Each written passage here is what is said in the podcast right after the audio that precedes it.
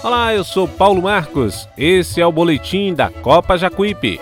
30 de dezembro, futebol para a garotada. São jogos da terceira rodada, adiados do final de semana passado por conta das chuvas que caíram na região.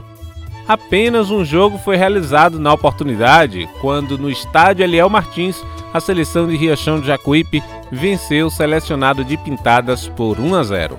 Tem quatro jogos, da terceira rodada às 15 horas. Gavião e Quixabeira no estádio Ricardo Moura em Gavião. Pé de Serra e Nova Fátima no estádio Carneirão em Pé de Serra. Capela do Alto Alegre e Ipirá no estádio José Maria do Carmo em Capela. Serrolândia e São José do Jacuípe no estádio Valtudres Carneiro em Serrolândia. E ainda tem um jogo da quarta rodada. A bola rola às quatro da tarde em Pintadas, no estádio Irineu Pereira Batista, para Pintadas e Riachão do Jacuípe, o jogo de volta da fase. Esse foi o boletim da Copa Jacuípe de Futebol Sub-15.